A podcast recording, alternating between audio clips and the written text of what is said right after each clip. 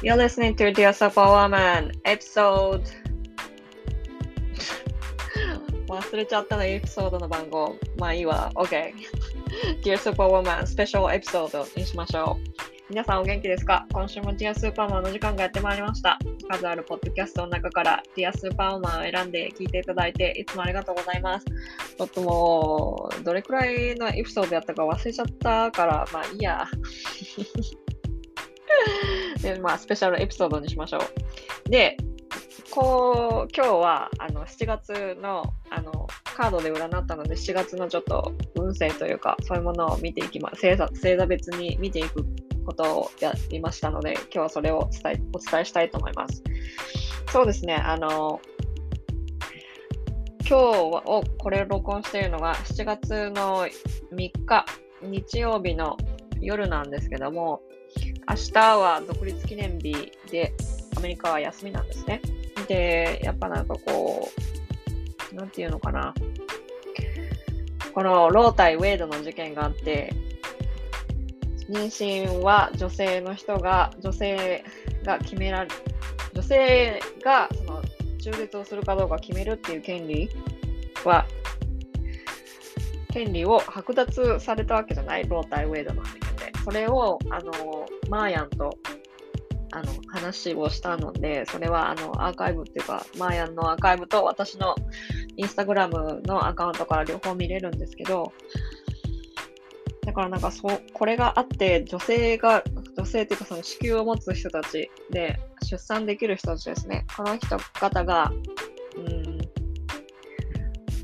の、どがなんかこう、一人の人間として見てないっていう感じがするんだよねやっ。ぱり。だからなんかこれってなんかこう独立記念日を祝う気になれないみたいな。私は少なくともそんな気持ちなんですよね。で、花火なんなんかもう私が住んでるこのニューヨークのロングアイランドってところはニューヨークシティからだいたいですね、1時間ぐらいの郊外なんですけども、ここはなんかもう花火がすごいあがバンバンバンバン上がるんですよね。海が、周りが海に囲まれているから。で、昨日、おとついぐらいからもうすでにですね、あの花火をバンバンこう個人で上げてる人がいて、これがすごかったんですよね。もううるさくてうるさくて、もうずっとうるさいんですよ、本当に。本当にうるさいの。もうバンバンバンバン。で近所、なんかね、多分、ニューヨーク州って花火は禁止されてるはずなんですよ。個人でどっかで買って、その、自分家の近くで上げたりとか、その花火を上げたりするの。基本、違法なはず。だけど、そんなの気にしてないね、花火なんてね。だからもう、まあ、そんなこんなで、なんかそんな感じに迎えたんですけども、私のその今週良かったことはですね、私が大好きな Stranger Things が、あの、ネットフリックスでとうとう最終、最終シーズンを迎えて終わったんですよね。で私はこの、このシリーズがすごい好きで見ていたんですけど、私がその好きなですね、アーティストの曲が使われたんですよね。まあ、これから見ることはネタバレになっちゃうから、あまり言わないようにしたいんですけど、これがね、またあの、私にとってはすごいこの、青春の曲だったんですよ。まあもう言っちゃっていいと思うんですけど、これメタリカの曲が使われてるんですね。で、メタリカの曲を、メタリカは私にとって青春なんですよ。で、メタルとかパンクとかもすごい聴いたんですね。私、えっ、ー、とね、ティーンの頃、もうティーンの頃からもうずっとですね、19とか18とか、もう10 15、6の時からもうずっとパンクとか、ね、メタルとかもううるさいやつを聞いたんですよ。で、それでもヘッドバーギングをしたりとかして、で、コンサートとかもよく行ったんですよね。で、コンサート行ったら行ったで、なんかもう私爆音で聞いたもんだから、もう爆音が大好きなんですよ。で、爆音が大好きなもんだから、なんかこう、わざとなんかこう、ライブ会場とか行っても、スピーカーに近いところにいて、なんかもうずっと痛 いんですよね。でそんなことやってるから、なんか私、もう最近耳が悪くなってきたのって、これのせいなんじゃないかって思ってるんですけど。まあそんなことです。まあそれはいいとして、今月7月のエネルギーとして全体的になんかこういい感じの人が増えてきたんですよね。で、えっとね、来週、ミカちゃんと星占いプラス、なんかこう、なんていうの、上半期、下半期のチェックインみたいな感じであの、今年の初めにやったミカミカちゃんとやったその星占い、かつ私のエナジーリーディングをこう混ぜたやつを、下半期のやつを来週レコーディングする予定なので、ミカちゃんが何もなければ。なので、あの、ぜひ皆さん楽しみにしてくださいね。で、今回はそのエナジーリーディングの中でも、えっと、半分は、えっと、インスタグラムに乗っかってて、で、半分はこちらで、あの、お伝えしようかと思っていますので、ぜひぜひ、あの、聞いてみてください。では、enjoy the episode. See you later.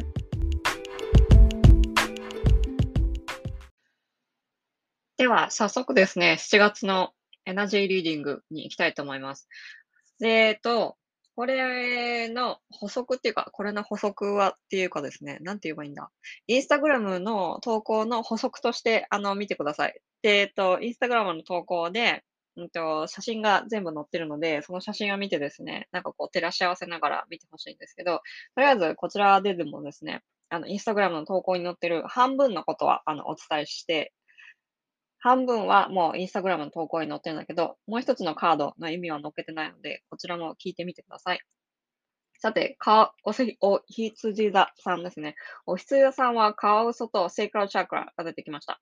カワウソさんはやっぱこう楽しいエネルギーなんですよね。で、楽しくてなんかこう子供と一緒になんか遊んだりとかするとなんかこうすごい楽しいじゃない？で、ああいう子供みたいなエネルギーが、あの、楽しい。子供みたいなエネルギーがあるんですよね、今のお羊さんたち。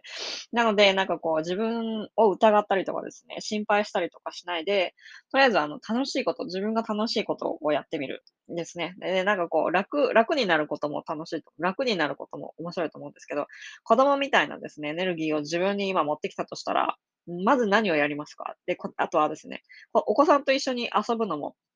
いいと思います。まあ、親御さんとかだとなんかこう、お子さんと改めて遊ぶっていうと、なかなかちょっと難しいかもしれないんですけど、もしですね、あの、お子さんがいらっしゃらない方とかいたら、お子さんとなんかこう、なんていうの、ご家族のね、ご兄弟のおいっ子さんとかめいっ子さんとかいらっしゃる方とかですね、なんかこう、お子さんと遊んだりすると、なんかこう、いろいろインスピレーションが降りてくる可能性があります。で、なんかこう、子供の時にやりたかったけど、できなかった遊びみたいのがなんかあったらですね、やってみるのも楽しいかと思います。で、もう一枚カードが出たのが、セイクラチャクラだったんですね。で、このチャクラは、その座骨からか、座骨のね、一番下のチャクラから数えて、上、その一つ上のチャクラなんですけども、これはですね、子宮とちゃんとつながって、子宮とつながってるチャクラなんですね。で、だから感情とかセクシャリティとかですね、創造性、クリエイティビティのチャクラにご縁があるみたいです。なので、その自分のセクシャリティについてですね、いろいろしたね、探してみるといいと思うし、あとはそのね、美術館に行ったりとか、自分で何か絵を描いてみたりするのもいいかもしれないです。で、その子宮のエネルギーにつながっているのと、あと水のエネルギーにつながってるんですね。だから、その、今日ね、今夏だし日本暑いから海水浴とかですね、海水浴とか、あとはお風呂、お風呂に入ってですね、水のエネルギーともつながる。お風呂によく入るとかですね、体を温めたりすることも、でとにかく水ですね。私が今感じてるのは、海水浴の方は強いので、塩水とかですね、あと、なんかこう入浴剤で、なんかこう、他のマグネシウムとかミネラルが入ってるもの、そういうのに、あの、み、に体をこう、つけるとですね、いいかもしれないです。あとはミネラルの多い水、だから多分その、川とかね、なんていうの、その源流があるところとかにですね、行って遊んでみるのもいいかなと思いますので、ぜひぜひやってみてください。大志田の方、大志田の方はですね、大志田さんたちは Sea Serpent との逆位置で、あとはもう一枚のカードが Disruption の、あの、カードが出たんですね。で、Sea Serpent の逆位置は、の方はですね、逆位置だったのはね、大沢さんのこの自分を表現しましょうっていうメッセージなんですね。基本的にこの Sea Serpent で、海蛇さんの。で、これスピリチュアル、スピリチュアルのクリエイチャーな、クリエイチャーってなんていうの？スピリチュアルな生き物なんですね。だからあの、うんと、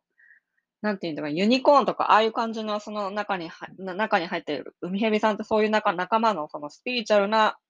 生き物のカードの中に入ってるんですけど、これはですね、自分を表現しきれてないかもしれないし、もしかしたらなんかこの自分をすごい思いっきり表現したりするのとか、セクシャルなことについて表現するのとかでですね、なんかそれに抵抗があったりするかもしれないです。それか、もう一個、まあもう一個としてはなんかこう、アウトアウトプットよりももしかしたらインプットの方が今強いエネルギーが入ってるのかもしれないです。だからその逆にそのアウトプットすることによって、自分のやりたいことの方向性が少しずつ明確になってきたりとか、セクシャルなことについてもですね、表現をしてみてください。で、ミヘルさんのエネルギーってこのスピリチュアルで結構強いエネルギーなんですね。で、だからその自分をた守るため、で、守ってくれてるエネルギーなんですけども、その自分を守るためにですね、今自分にあんまり厳しくならなくてよくって、今までね、自分で厳しくしてきたところはどこだったかっていうのを見直してみるといいと思うんでそこでね、自分にた厳しくすることでないがしろにしてきた自分を見つけに行ってみてはいかがでしょうか。で、面白いのはもう一個出たのは disruption。これは、なんていうの、障害とかなんかこう、ちょっと計画が一時的にこう、途絶えるとか、そういう disruption ね。 disruption なんか、なんかね、これからこう予想してなかった方向になんかこう向かうようなことがあるかもしれないです。すでになんか起こってるかもしれないですね。そのこと、起こってる方もいらっしゃるかもしれないですけど、自分が今まで考えもしなかった、してなかったようなですね、方向に、なんかこう、ひょいっていくかもしれないです。で、その行ったことによってなんかこう、なんかどうしようって思うこともあるかもしれないけども、なんかね、それ、そういう風になった時、一瞬なんかこうネガティブなことと思いがちかもしれないけど、後で考えたらですね、この、この方向転換みたいな、そういうなんかこう予想してなかった方向に向かうことはですね、なんかこう人生が大きく変わっていくような出来事が起こるかもしれないです。で、なんかそれ、ここであの、考えてほしいのは自分が方向転換したことによって壊れるものがあるかもしれません。で、それが壊れたらそれまで。で、ここまで残っ、そこでその方向転換したことで残ったもの、例えば友達とかね、あとはその職場とかね、なんか例えば、うーん、なんかこう家族の関係が変わったりとか、なんかそういうなんか家族の関係が変わるって言って変ですね。なんか家族の中のこのダイナミックが変わったりとかすることがあるかもしれないし、自分の中でライフスタイルが変わることがあるかもしれない。ライフスタイルが急に変わったりすることで、なんかこう、何か、何かしらの変化があるかもしれないんですね。でも、そこで壊れたものっていうのは、それはそれまで。で、新しいものを作るためになんかそれは壊れたものなので、逆に残ったものっていうのは、より自分にとって必要なものになるので、残ったものを、に注目していて、いっていくといいんじゃないかなと思います。次、タコザさん、ピーコックとポジティブムーメントフォワードっていうカードが出たんですね。双子座のピーコックのカードですね。このクジャクですけど、クジャクさんのエネルギーはこう自分も他人も受け入れた時に発揮されます。ね、やっぱちょっとなかなか難しいと思うんだけども、誰だってこの消化しきれない思いっていうのがどこかで残ってるはずなんですね。でそれがもしかしたらその今回、今月7月になんかこう引っかかってるかもしれないです。でもしそれに心当たりがあったらですね、なんかこう、過去に起こった出来事、特に多分人間関係とかだと思うんだけども、そういう時にですね、過去のその状況ですね、100%理解することなんて、本人に聞いてみないってとことん話してみないとわからないからね。その、あ他の人の頭の中の考えてることとかって。だからとりあえずはその他人の状況よりも、自分の状況を理解してみようっていうところから始めてみてください。で、あの時はなんかこう自分はね、その当時はよ、その当時はなんかこう自分をが持っていたその情報を使ってベストの選択をしたから、今ここにいるんですよ。だから、あの、それは大丈夫だからねって、そこに、今、今ここにいる自分を肯定してあげてくださいっていうメッセージですね。で、腹式呼吸しながらのメッセージが基地です。でね、ここで面白いのが、Positive Movement Forward っていう記事が、ね、あ、記事じゃない、記事って言うとカードが出たんですけど、これナンバー8のカード、8のカードなの無限大の、無限大を示すカードなんですね。で、これまでの努力があったからここにいる。で特にここ、これまで頑張ってきた人は、なんか急にこう良い機会が降ってくるかもしれないです。で、ご自身のこの目標を言葉にできたときにですね、なんかこう言語化するといいと思うんですけど、なんかこの何かポジティブに前進する感じがあるんですよね。で、特にですね、芸術とかデザインとか、音楽とか教育の部門にいらっしゃる方は、目標をちょっと改めて見直して、紙に書いたり、声に出して言葉にしてみてください。どうやらですね、新しいチャンスはですね、見習いとかですね、インターンとしてとかですね、なんかそういうことからこう、パタッと降りてくる可能性があるようです。いいですね。で、次、金田さん。金田さんはですね、イーグル、イーグルですね。イーグルの逆位置と、Love Begins っていうカードが出たんですね。イーグルスはですね、これあの太陽とか人、空気のカードなんですね。で、なんかこの体が今なんかちょっとスタミレスタミナ切れかもしれないですね。ちょっと体が疲れてるかもしれないです。もしかしたらなんかこう変身したいのに、こうもっともっと成長したいのに、なんかこう一歩踏み出せないとかありますかね。で、目の前にあるんですね、未知の領域に行くのが怖いかもしれないです。で、イーグルさんが現れるときはですね、自分が持ってるより、皆さんはもうずっとずっと強いんだよって、輝いていいんだよって神様が言いに来ているカードなんですね。でだからその小さい小さいですね、もうほんとベイビーステップでいいので、なんかちょっとやってみてください。新しいこと。怖いけど、すごい怖いけど、なんかちょっとした赤ちゃんステップ、ベイビーステップをやってみてください。で、このカードが出た時にですね、人をコントロールしようとしないでください。で、そういう時にはですね、自分にモヤモヤがあったりとか、自分の感情とかをコントロールできなかったりする時だったりするんですね。だからこのエネルギーは、あまり、あの、使えないエネルギーなので、人をコントロールしようとしないでくださいね、今月は。で、Love Begins が出たんですけど、イーグルさん、この、イーグルさんのこのカードと金を見るとですね、やっぱ小さな一歩を踏み出した時に、未知の領域足を踏みられた時に新しい、こう、愛が入ってきそうなんですよね。で、それはですね、人間同士の愛とかじゃなく愛とかでもあるけども、その新しいプロジェクトとか目標が見えてくる、見えてくる可能性があります。で、新しい波動が入ってきて楽しくなるので、ぜひ、あの、やってみてください。Good luck. で、獅子座、ハイエナさんと Movement, Choices and Decision っていうこのカードが出たんですけども、ハイエナさんはですね、この表面はすごい楽しそうにしてるんだけども、なんか実は結構モヤモヤが隠れてるかもしれませんよって伝えに来てくれてるんですね。でもし夢がなかなか実現しなくてもですね、なんかこうモヤモヤしてるのであれば、今その夢に向かって何ができるか、もう一度計画を練り直す必要があるかもしれません。そして、過去に人間関係で傷ついたことがあるのだったら、それを何誰か信用できる人に話し話してみるといいかもしれないです。例えばその自分の言葉を自分の耳で聞いてみることによってですね、なんかこうハッとすることがあるかもしれないので、誰かに話してみるといいかもしれません。もちろんね、それで楽しいのはいいんだけども、もう一度ですね、その自分のゴールっていうのをですね、大切にしてみませんかって言いに来てます。で、基地はですね、お酒をちょっとしばらく経つのが基地だそうですよ。ビールが美味しい時期だからなんかちょっときついかもしれないけど、気になったらやってみてくださいね。で、このカード、Movement Choices and Decisions でカードだったんですけども、獅子座さんはですね、今動く時なのかもしれません、これから。で、ハイエナさんのカードと組み合わせるとですね、この夢に向かって動くんだったら計画を練り直したりとか見直したりとかしてですね、もう一度、なんかこう、もう一度なんかその、これでいいのかっていうのなんかこういうのを見てみるのが良さそうです。新しい、うんと、新しい、なんて言うんだろう、新しいこととして。で、これを十分にやった上で行動を重ねたらですね、今持っている夢は叶いますっていうふうに言ってるカードなんですよね。で、行動で、それで行動に実際に移したらですね、なんかこう、いろんなその予定外のことが起こったりとかする可能性もあるので、その場合はですね、そのいい、いい悪いもあるかも、いいは、いい、いい風に変わるかもしれないし、悪い方向に変わるかもしれない。それはちょっとわからないんだけど、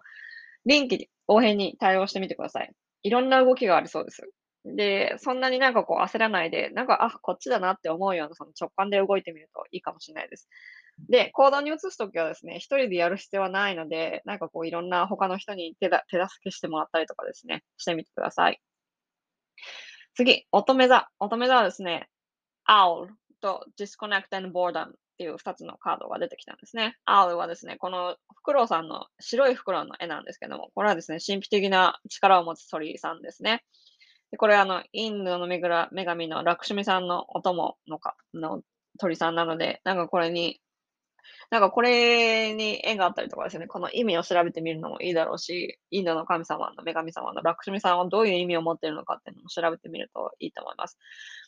で、この時期、乙女座さんはですね、なんかこう、神秘的な力とかですね、直感力を持って、なんか、なんかのメッセージをこう、受け取りやすい時なので、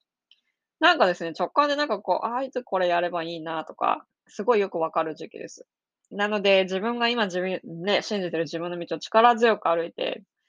ね、あの、この世を豊かにしてください。で、一方でですね、このもう一個のカードが disconnect and boredom って記事だったんですよね。私ちょっとこの、この意味がちょっとよくわからない、わからないっていうか、その、このカードの意味はわかるんだけど、このフクロウさんと一緒に足したときにどういう意味なのかわかんないんだけども、あの、このカードの意味はですね、ある時期、このままでいいんだろうかっていうようななんか気持ちがあったかもしれないです。今までね、過去にね。で、なんかこう気持ちが停滞して、何事も前に進まないっていうようなですね、気持ちがあった時期が過去にあったかもしれないですね。で、でもなんかね、もうすぐこう、これから、なんていうの、新しいウィールが回るっていうか、なんて言えばいいんだろう。新しいこの、新しい機会が来るんですよ。新しいこのチャンスが来るんですよね。で、新しいエネルギーが入ってくる時期でもあるので、この偶然の出来事とかですね、偶然に会った人とかですね、何かシンクロがよく起こってるとか、そういうことがあったらですね、ぜひぜひそこを注意して見てみてください。で次、天秤座、Lam and Solar Plexus のチャクラですね。天秤座の人はですね、子羊、子羊さんはですね、何かしらの大切なメッセージがやってきます。で、このメッセージっていうのは自分の心がですね、静かでゆったりしてるときに、ゆったりしてるときに来やすいので、ですね。で、このメッセージはですね、偶然会った昔の友人とかですね、子供さんとかですね、通りがかりの見知らぬ人からこのメッセージが届いたりするので、自然の中に身を置いた時にも来やすいですね。なので、それに、あの、ペイアテンションしてください。で、このメッセージが天秤座さんに届くまでですね、神様は何回も何回もこう、送ってくるので、人の話をですね、今今月はこう聞いてみると、注意深く聞いてみるといいかもしれないです。ソーラープレクサス、ソーラープレクサスですね、この下から3つ目のここの溝落ちにあるチャクラでしたね。で、このメッセージのカード、カードのメッセージは、I can, I can, 私はできるっていうカードのお話ですね。で、このカードが出るときにはですね、許しとか、あとはヒーリングとか、思いやりとかですね、そういうのがキーポイントなんですね。なんかこの分野で引っかかってることがあったらですね、もちろん自分で何かワークをしてみるのもいいだろうし、で、人の手を借りてですね、いろいろ探ってみるのもいいし、でですね、体のエネルギーが少しこう足りてない時期でもあったりとかするので、もし夏バテ気味とかだったらですね、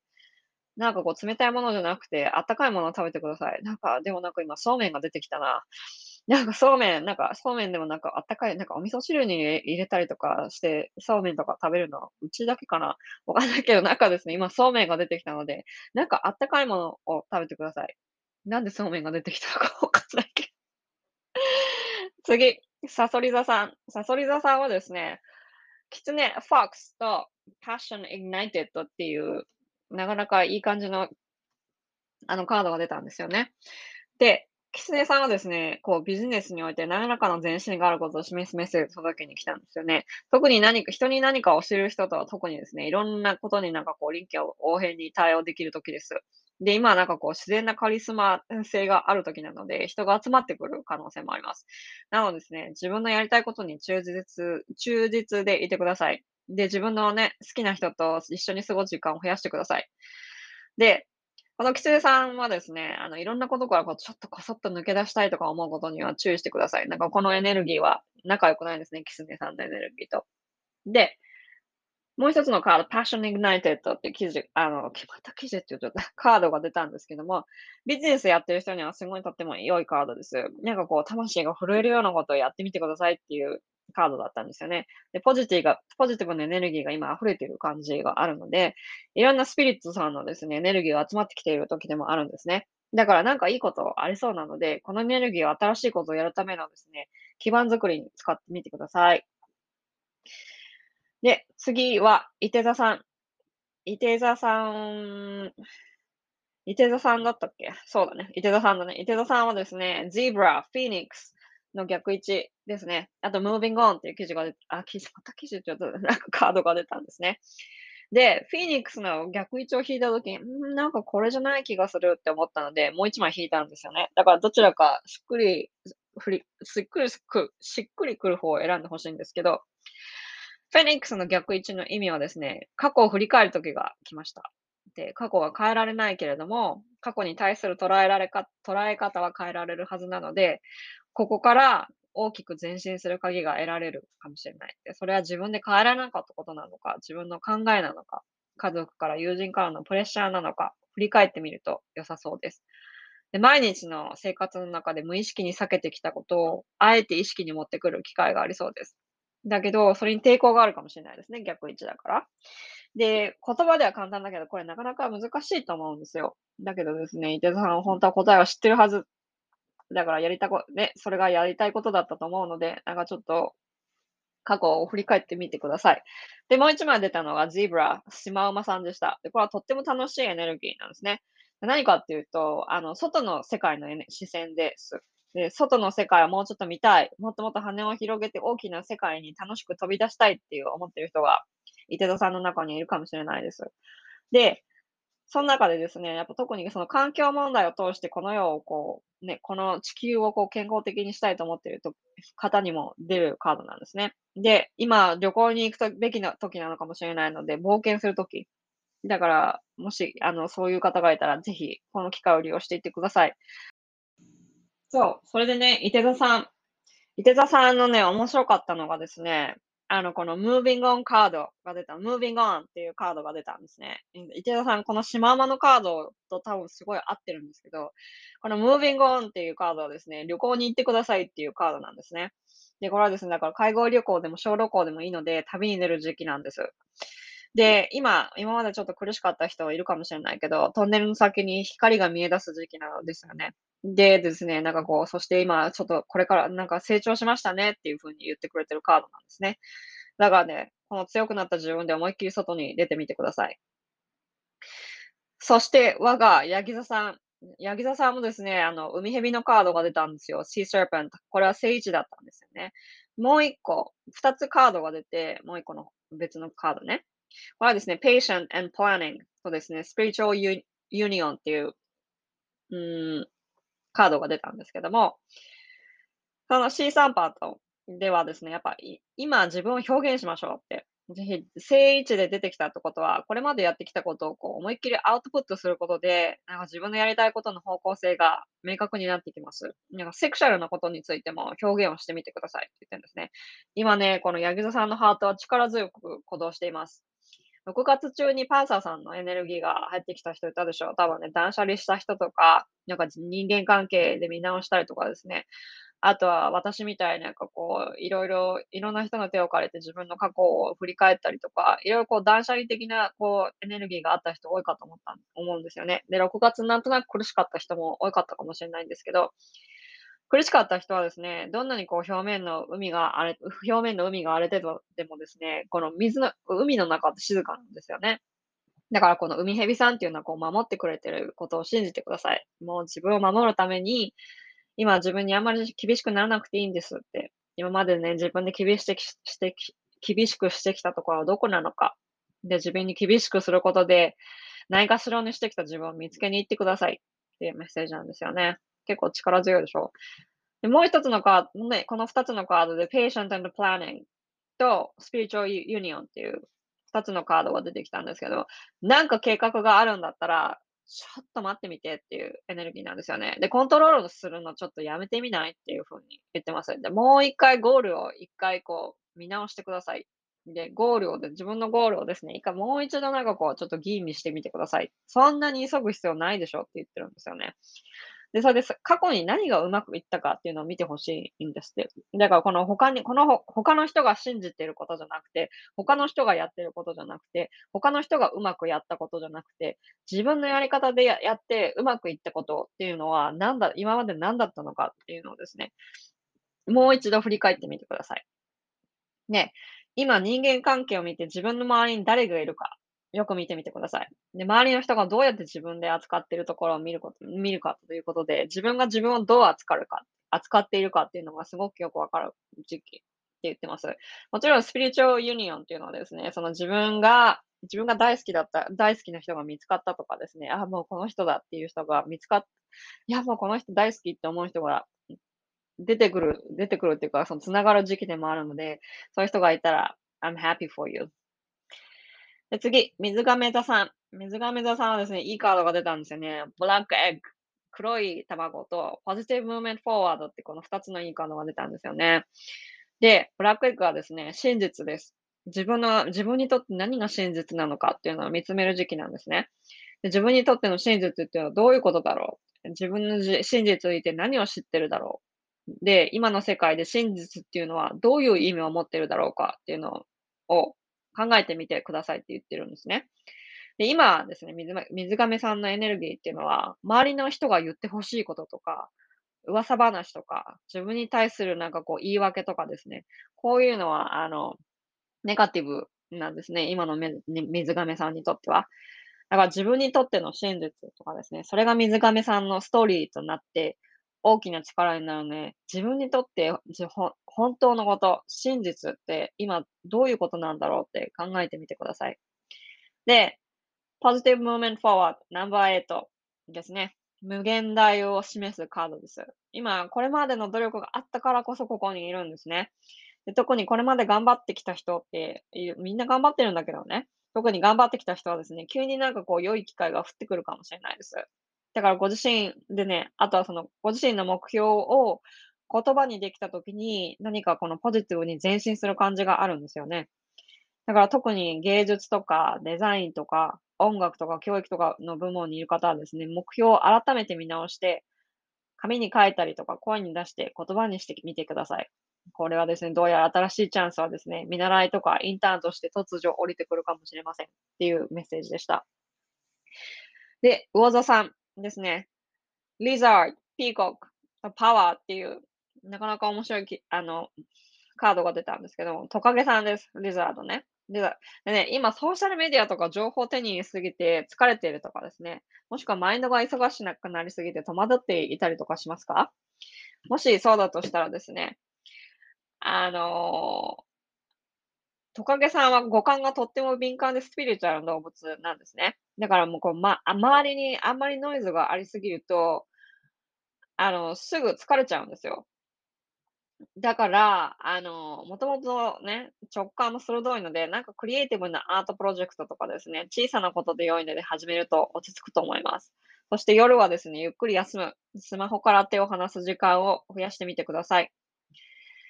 そして、クジャクさん、もう一個カードが出てきたんですけど、これはあの他人も自分も受け入れた時に発揮されるんですね、クジャクさんのパワーというのは。で、なかなか難しいかもしれない。で、誰だって消化しきれない思いっていうのはどこかに残ってると思うので、これが今月もしかしたら魚座さん、魚座さんにも、あの、あるかもしれないです。で、過去のことっていうのはね、その、なかなかこの100%この背景、その起こったことの背景とかね、その人が思ってることと、相手のことが、相手のこととか、その時の人間関係とか、その時の状況っていうのを100%こう、掘り起こすこと、掘り起こして、なんかこう、自分が納得できるっていうのはなかなかできないと思うんだよね、その過去に。過去に対、かその時に起こったその時の状況の情報のアクセスが少ないから。だからですね、あの、特になんかこう消化しきれない思いとかどこかに残っている人がいたらですね、あの、とりあえずはその他人の状況よりも、当時の自分の状況をちょっと理解してみようとするっていうところから始めてみてください。あの時自分は持ってた情報をも使って、ベストな選択をしたから今ここにいるんですよって。だから腹腹腹式呼吸しながら瞑想するのが基地です。で、パワー。このカードはとってもパワフルな記事。また記事って言っちゃったカードなんですけども、内側のエネルギーがすごい高まってる時です。だから内内側の力強さ、精神的とかでスピリチュアル的にもいい感じに整ってきています。だからですね、困難なこととか、悲しいこととか、処理しきれなかった方のね、こと、これね、この、なんていうの、その消化しきれない思いってピーコックで出てたでしょ？空弱で。この過去のや、ね、なんかこう、処理しきれなかった過去の厄介な出来事とかや人物とか、こういうとこがあっても乗り越えられる内面の力がついてきてますよっていうふうに言ってます。で、もし自分の中でですね、イエスかノーかっていう選択に迫られていることがあって、あるのであったら、その質問の答えはイエスです。進んでくださいっていう感じです。なこれちゃんと録音ができてるかどうか心配なんですけど、まあ、こんな感じです、今、7月は。で、もうすぐミカちゃんと、あの、録音するので、その、マンスリーチェックインってこういう風なマンスリーチェックインっていうよりも、あの、下半期ですね、全体的にどんなことが起こるかっていうのを、あの、お伝えしていきたいと思いますので、また楽しみにしていてください。See you next week. Bye.